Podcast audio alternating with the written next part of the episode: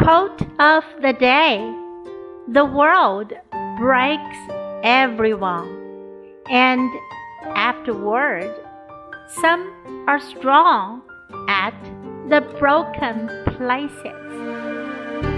By Ernest Hemingway。这世界会打击每一个人，但到后来，有些人会在受伤的地方变得坚强。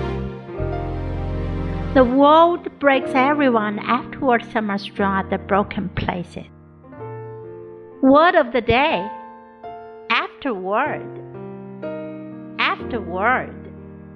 之后，后来。